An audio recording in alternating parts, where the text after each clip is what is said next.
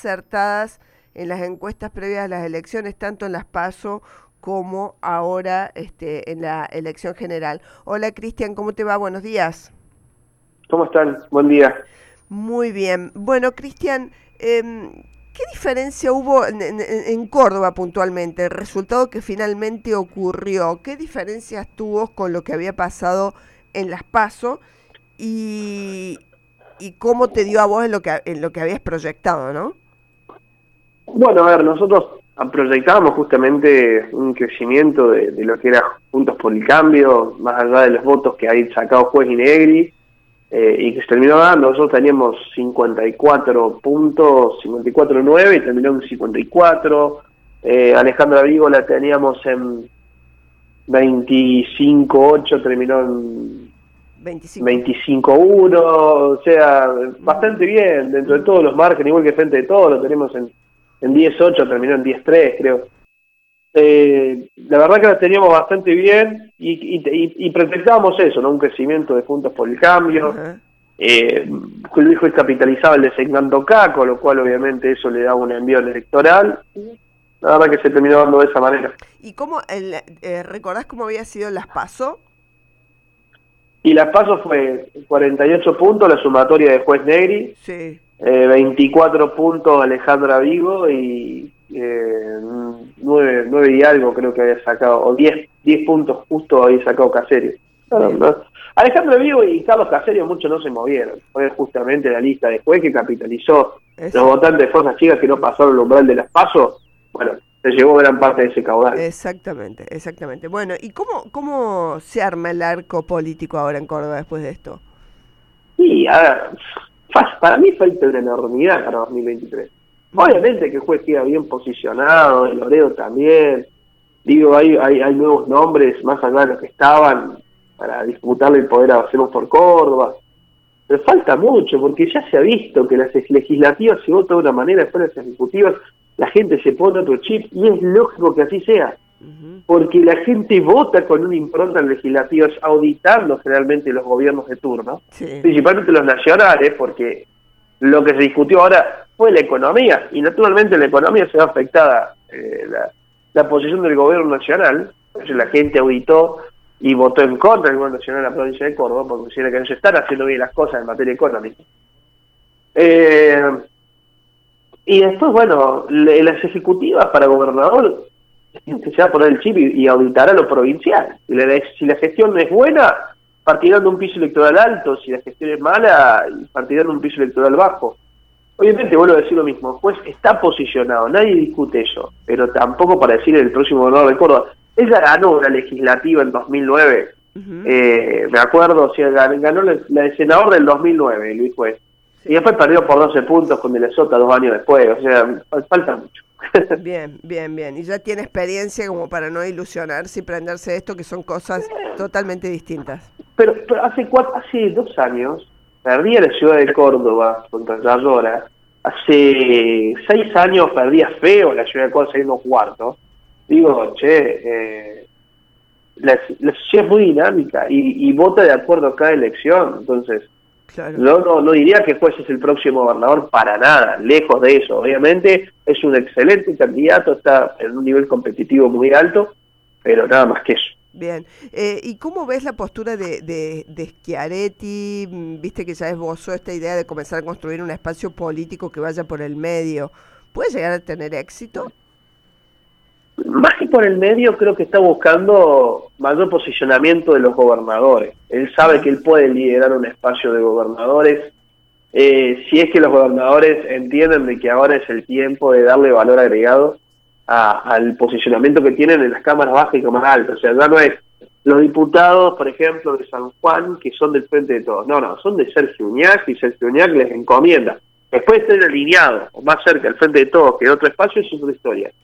Primero le preguntan a Sergio Uñac qué hacer, digo, Sergio Uñac, Perotti, pero varios gobernadores que están en esa sintonía.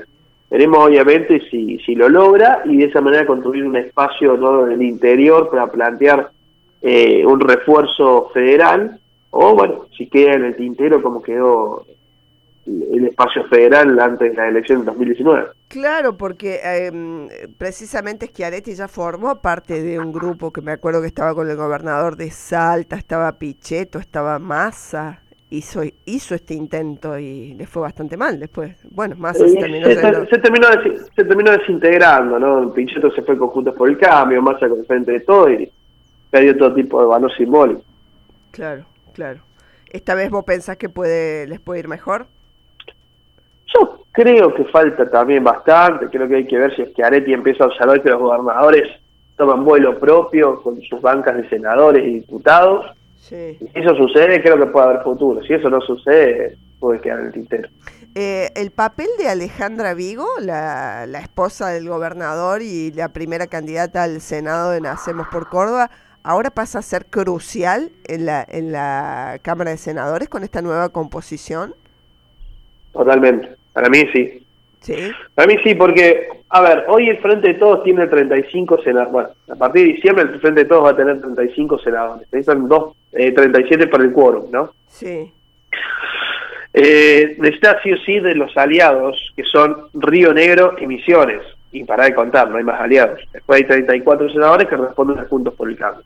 ajá, Y Alejandra Vigo, para mí, va a ser fundamental, porque yo no sé si los senadores de Misiones y de Río Negro están taxativamente tan alineados como lo estaban eh, después de esta elección. Después de lo que sucedió con el conflicto de seguridad en Río Negro, en Misiones que le vienen prometiendo una zona franca que nunca le dan, entonces me parece que no están tan alineados. Entonces, uno de esos, de esos senadores que se pase de bando, ya los bloques quedan eh, 35-35. Y queda justamente eh, Alejandro Vigo como péndulo. Queda como péndulo eh, en ese armado político. Y va a ser trascendental, ¿no? Para dar quórum, para definir leyes. Esa, esa banca va a ser muy importante. Mm, eso también le da, super- eh, le da le da poder a Schiaretti, obviamente. Sí, totalmente, obviamente. E- Ella va a responder 100% con Schiaretti. Eh, es- ¿Cómo evalúas vos que fue la, elección para Schiaretti? Porque perdieron en realidad, eh, sacaron, mantuvieron la cantidad de porcentaje, 25 puntos, pero, pero perdieron un diputado, ¿no? Sí, sí, sí, sí. A ver, es un... El festejo es porque buscaron algo de donde agarrarse, ¿viste? Cuando, porque achicaron la diferencia, pero después no hay mucho más por festejar. O sea, perdieron provincia Aires siendo oficialismo a nivel nacional, oficialismo a nivel provincial, digo, la perdieron. Y, y en el interior perdieron las provincias que armaban senadores, o sea, me parece que no hay mucho que festejar, pero bueno, quieren dar el metamensaje de que hay que festejar y, bueno, es un poco verdad. En el caso de, de, de Schiaretti concretamente, eh, de- Ah. a- me refiero a Córdoba, en Hacemos por Córdoba. Ah, pen- pensé que era a nivel nacional.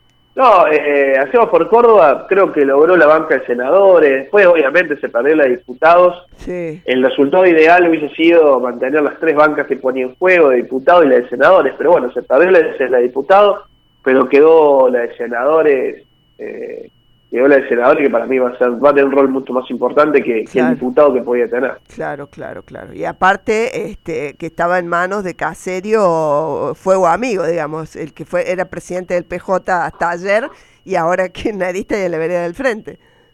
Totalmente, totalmente. Por Bien. eso mismo es muy importante para Hacemos por Córdoba recuperar esa banca. Perfecto. Bueno, Cristian, te agradezco muchísimo, muchísimo tu tiempo y te felicito por, por, por las previsiones, por lo- los trabajos que han hecho. Realmente han estado siempre este, muy, muy cerca de todo lo que ha pasado en verdad. Va, por favor, gracias y a, y a disposición. Dale, que tengas un lindo día. Hasta luego. Igualmente. Cristian Boutier, director de CB Consultores, una de las encuestadoras de opinión pública que realmente se ha destacado a nivel nacional por cómo le vino pegando tanto en las PASO como ahora en las generales. Este programa es presentado por Animate a vivir la vida que querés. Tenemos un plan de inversión a tu medida y grandes proyectos para vos. Conocelos en www.pilai.com.ar